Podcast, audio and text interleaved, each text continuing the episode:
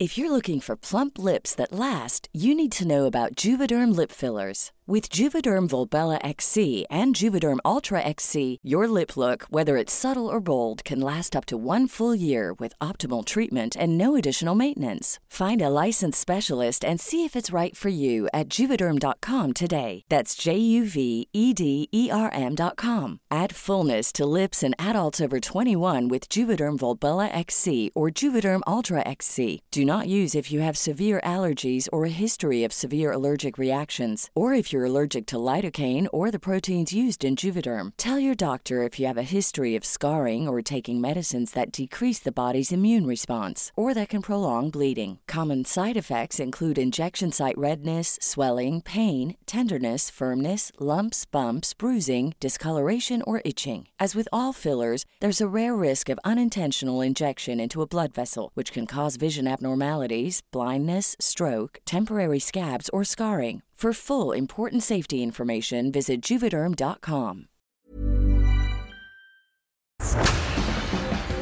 En Bienesta, somos un grupo de especialistas enfocados en la prevención y te ayudamos a diseñar un mapa de bienestar con dietas de vanguardia. Visítanos en bienesta.com. Especialista en medicina antiedad y medicina mente-cuerpo. Reconocida nutrióloga funcional, conferencista y escritora a nivel mundial. Ella es Natalie Marcus. Este es su podcast. Y en cada episodio aprenderemos a resetear, reparar y regenerar. Aquí comienza las tres R's de Natalie Marcus.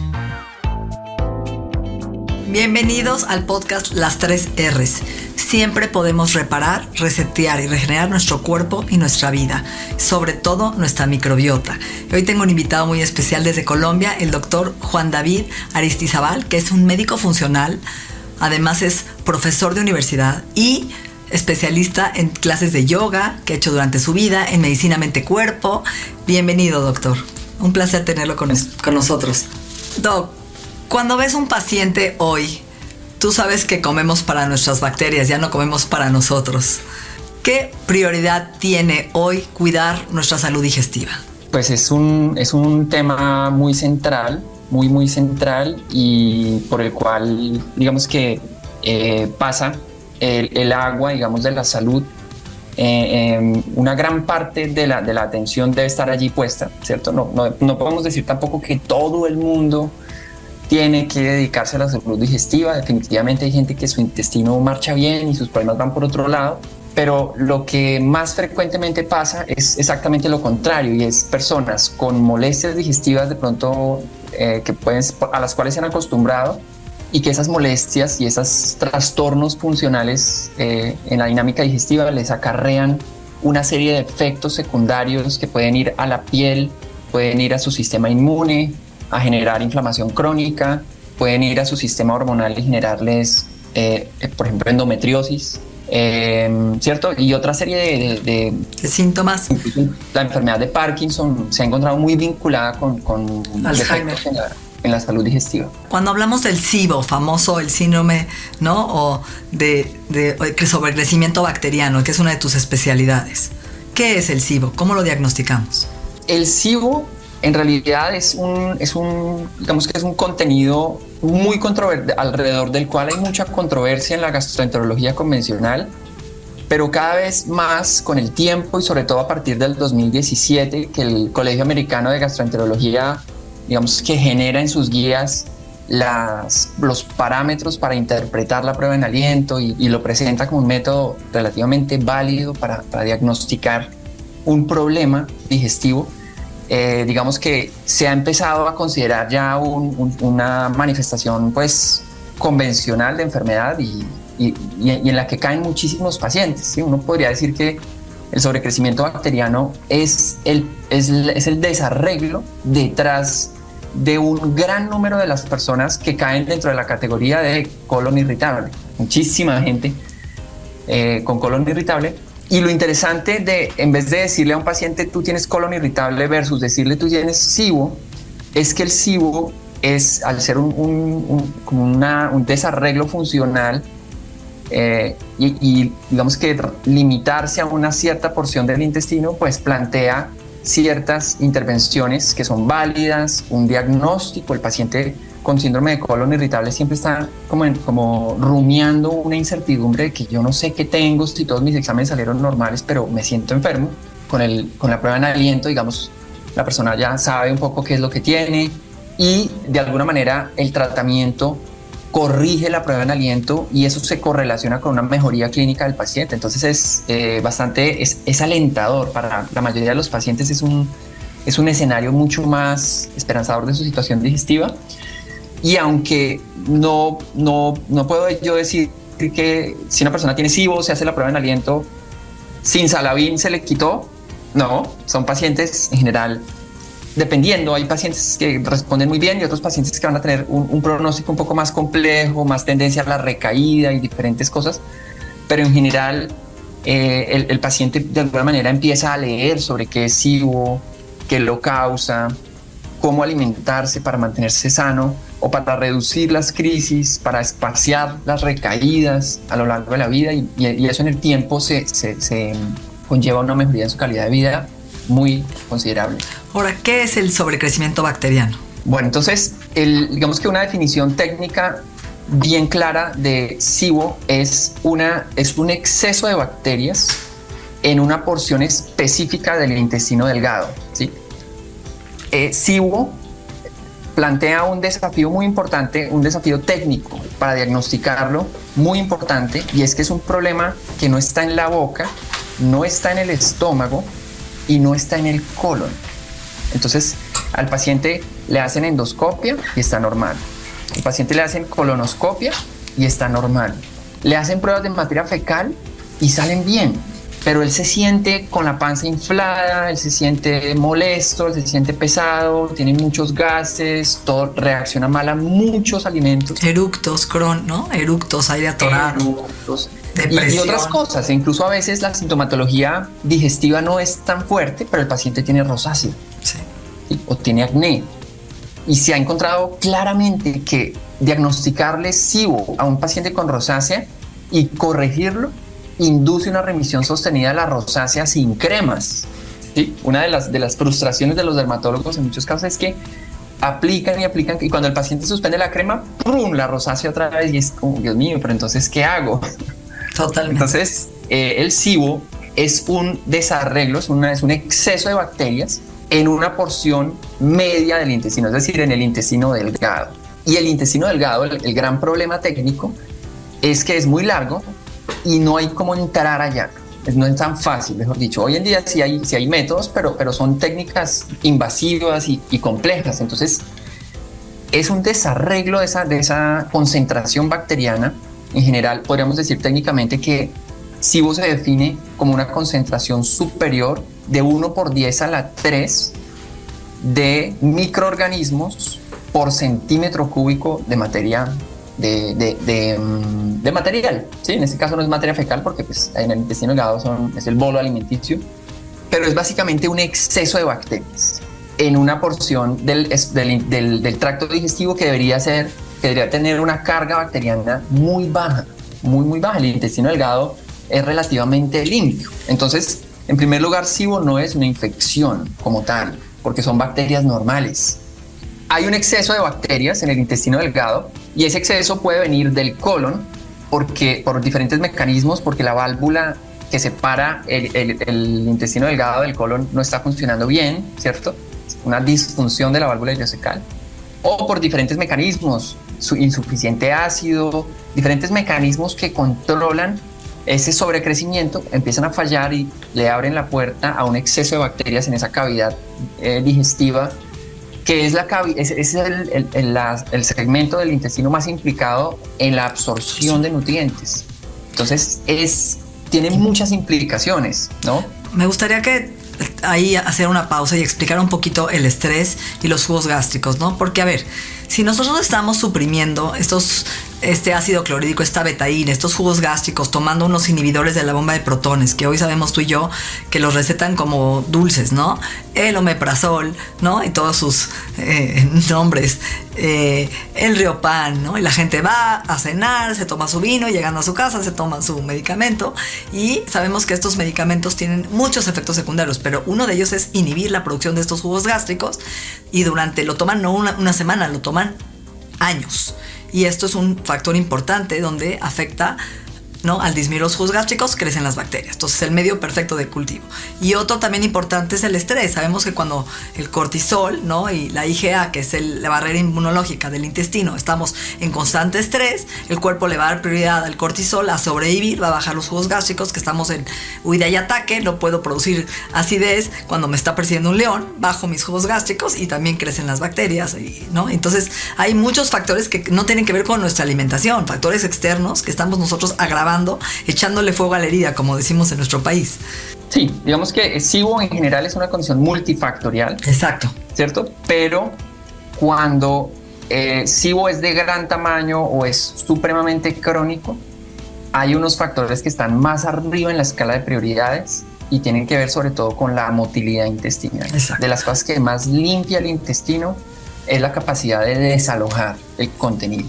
Cuando tenemos problemas en la motilidad, cuando el, intestino delgado se estanca por diferentes motivos, como por ejemplo por fármacos, como decías ahorita, el uso de eh, narcóticos eh, derivados del opio, morfina, tramadol eh, y todas estas cosas, sobre todo crónicamente, estancan el, el intestino complejo migratorio. Detienen el complejo motor migratorio y ahí sí que prospera, pues esas bacterias pues hacen de lo suyo y dañan eh, la, microestructura para la absorción de nutrientes, para la digestión de carbohidratos y, entra, y, el paciente entra en un círculo vicioso bastante complejo que es básicamente todo lo que suele dar eh, el síndrome de colon irritable. ¿La alimentación tiene que ver? Indudablemente la alimentación es, eh, es, de, la, de la salud, la, la salud digestiva y la alimentación están estrechamente conectadas, ¿cierto?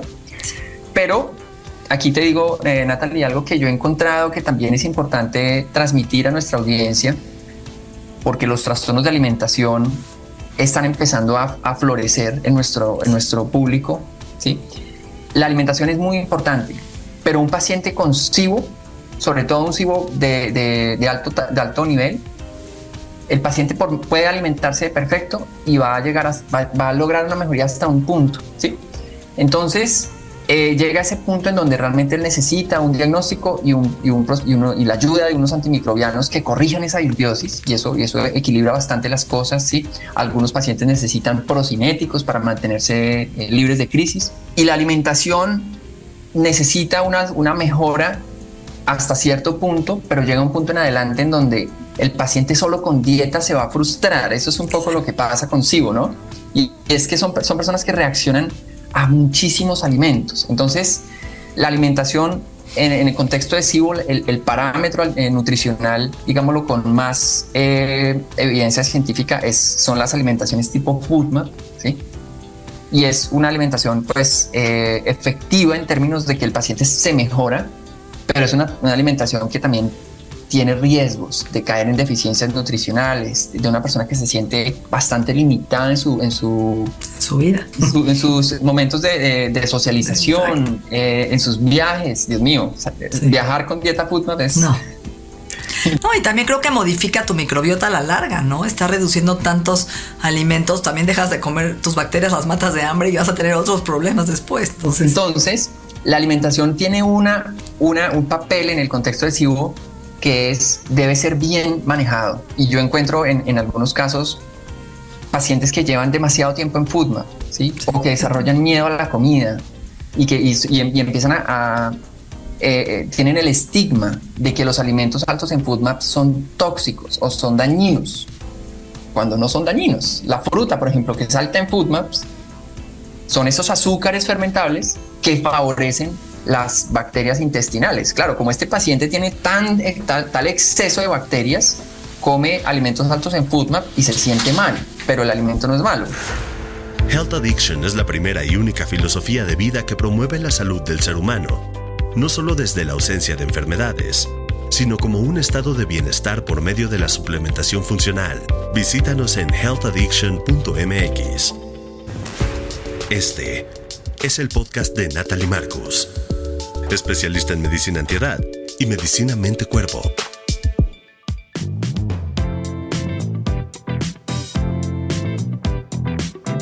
Sí, me, encantó lo que dijiste.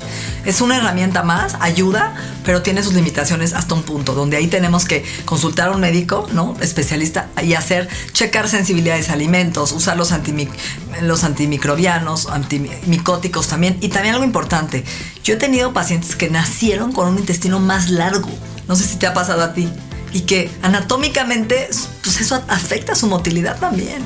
El colon redundante. Exacto. En, en la colonoscopia es un hallazgo pues, eh, descrito por, el, gastro, te dice tienes un colon redundante y como tú dices, esas personas tienen una susceptibilidad importante a tener un SIBO recurrente. ¿Cuál es el tratamiento multifactorial de una paciente que nos está escuchando, que lleva años sufriendo, ¿no? Años teniendo de repente diarreas o estreñimiento, gases, eructos, cansancio, depresión, ¿no? Este, que come, ya tiene miedo de comer y todo lo que come le cae mal, porque lo vemos tú y yo todos los días, ¿no? Y gente que además está suplementada con zinc, magnesio, vitamina D y no está absorbiendo ni siquiera esos suplementos porque nadie le ha reparado su intestino. Eh, cuando un paciente es muy crónico en general, yo soy más partidario de que obtenga un diagnóstico, ¿sí? Por dos, dos razones. La primera es que solo por síntomas eh, podemos llegar a, a, otros problemas y que el paciente de pronto no tenía SIBO y tenía quizás otras cosas, ¿sí? que quizás tenían una, una solución más inmediata. Ahora, un y, y, en primer lugar, que vaya al médico, ¿cierto? Que reciba por lo menos eh, la atención de un gastro, una endoscopia, se descarten cosas elementales como un cáncer, yo qué sé. ¿sí?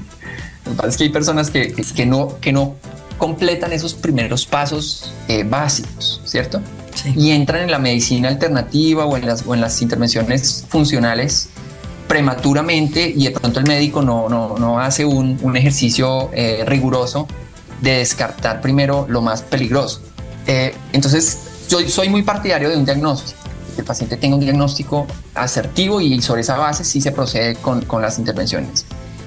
Cuando un paciente tiene diagnóstico de SIBO, el diagnóstico le permite al profesional guiarlo mucho mejor en, en el tipo de alimentación y le permite prescribir eh, prescribir un, abordaje más específico. Hay diferentes tipos de SIBO, hay diferentes grados. Una persona con niveles bajos de gas va a necesitar un tratamiento mucho menos largo que una persona que tiene niveles súper altos de gas, por ejemplo. ¿sí?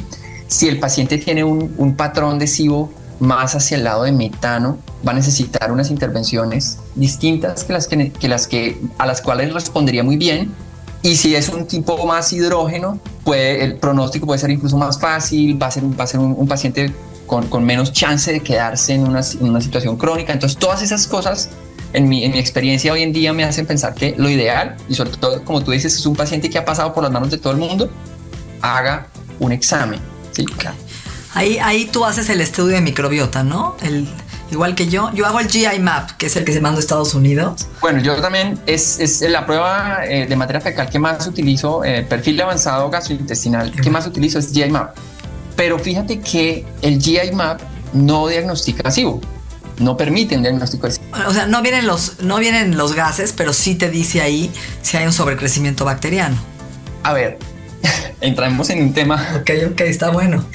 Yo diría no diagnostica SIBO. GIMAC diagnostica sobrecrecimiento bacteriano en el colon. Ok. Pero el paciente puede tener sobrecrecimiento bacteriano en el colon y no tener sobrecrecimiento bacteriano en el intestino delgado. Es decir, ¿dónde está el sobrecrecimiento? No sabemos. No lo dice la prueba fecal. ¿sí? Entonces, fíjate que yo, mi prueba eh, de batalla, la que más uso, es la prueba fecal. Claro, un caso como el que tú estás citando, complejo, que ha hecho de todo, quizá necesitemos tener las dos cosas. Sí. ¿Mm? Yo creo que sería lo ideal tener las dos cosas, ¿no? Porque nos da un panorama mucho más integral, no solo también de bacterias, de virus, de Helicobacter pylori, de inflamación, de disbiosis.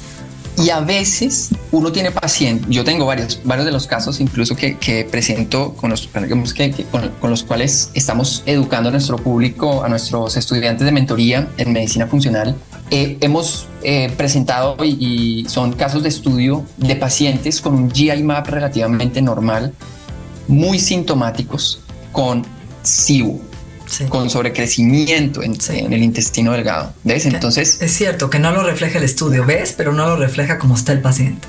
Entonces, eh, un paciente complejo a veces necesita eh, pues contemplar varias, varias capas, ¿sí? Y finalmente, el, el sobrecrecimiento bacteriano que uno ve, el exceso de bacterias, es una de las capas de sus problemas. Como tú decías ahorita, ese paciente puede tener inhibida la producción de ácido, puede tener trastornos en la motilidad, puede tener Helicobacter pylori, puede tener hongos, puede tener parásitos, o sea, mejor dicho, un zoológico. Una, y, una, y muchas capas, ¿sí? Que la carga bacteriana, que resolverle la carga bacteriana en el intestino delgado es, menos. es una de las piezas de todo un engranaje que, que puede estar fallando. Entonces, bueno, la patología digestiva realmente es un escenario complejo pero, pero algo que, que, sí quiero dejar aquí que tú, y sé que es parte como de tu mensaje en, en, tu podcast es que el estilo de vida pues es el, la base y es el pilar fundamental. Muchos pacientes con SIBO solamente mejorando su estilo de vida, dejando el, sedentarismo, recuperando actividad física, ¿cierto? Y cuadrando un poquito sus horarios, sus ritmos de sueño, luz y oscuridad con el ritmo circadiano, su sistema digestivo comienza a funcionar y el SIBO desaparece. Y yo creo que el estrés, amigo doctor querido, porque yo tengo hombres que los que mejoran ¿no? con el tratamiento y tienen un evento de estrés y el primer disparador es otra vez, ¿no?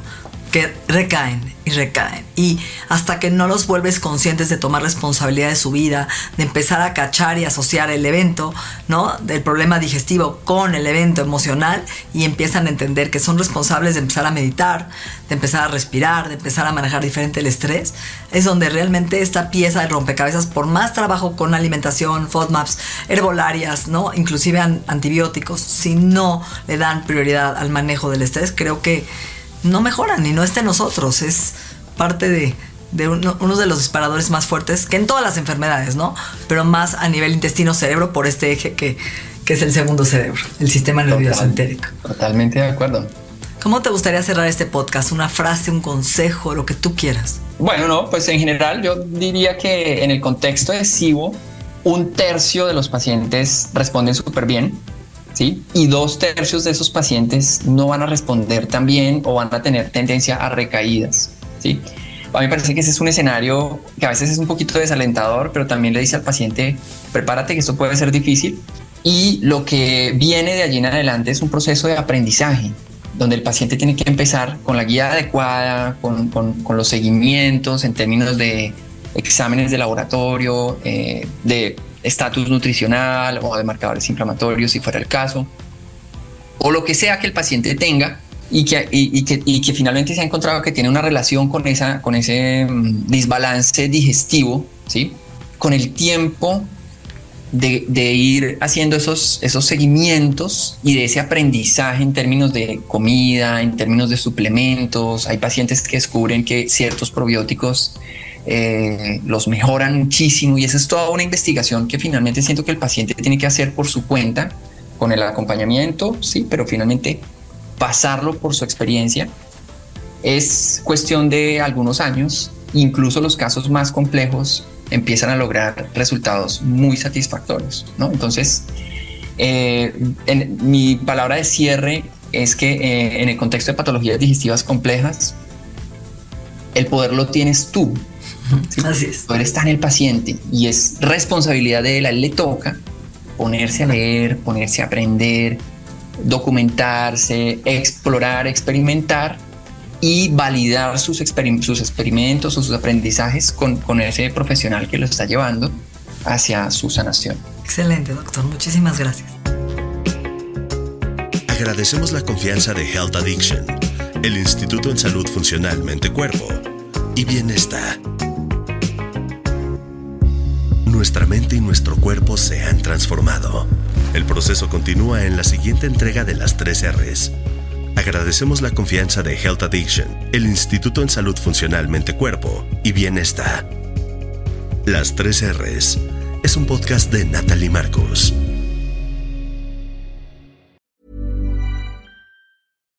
If you're looking for plump lips that last, you need to know about Juvederm lip fillers. With Juvederm Volbella XC and Juvederm Ultra XC, your lip look, whether it's subtle or bold, can last up to one full year with optimal treatment and no additional maintenance. Find a licensed specialist and see if it's right for you at juvederm.com today. That's J U V E D E R M.com. Add fullness to lips in adults over 21 with Juvederm Volbella XC or Juvederm Ultra XC. Do not use if you have severe allergies or a history of severe allergic reactions, or if you're allergic to lidocaine or the proteins used in Juvederm. Tell your doctor if you have a history of scarring or taking medicines that decrease the body's immune response or that can prolong bleeding. Common side effects include injection site redness, swelling, pain, tenderness, firmness, lumps, bumps, bruising, discoloration, or itching. As with all fillers, there's a rare risk of unintentional injection into a blood vessel, which can cause vision abnormalities, blindness, stroke, temporary scabs, or scarring. For full important safety information, visit juvederm.com.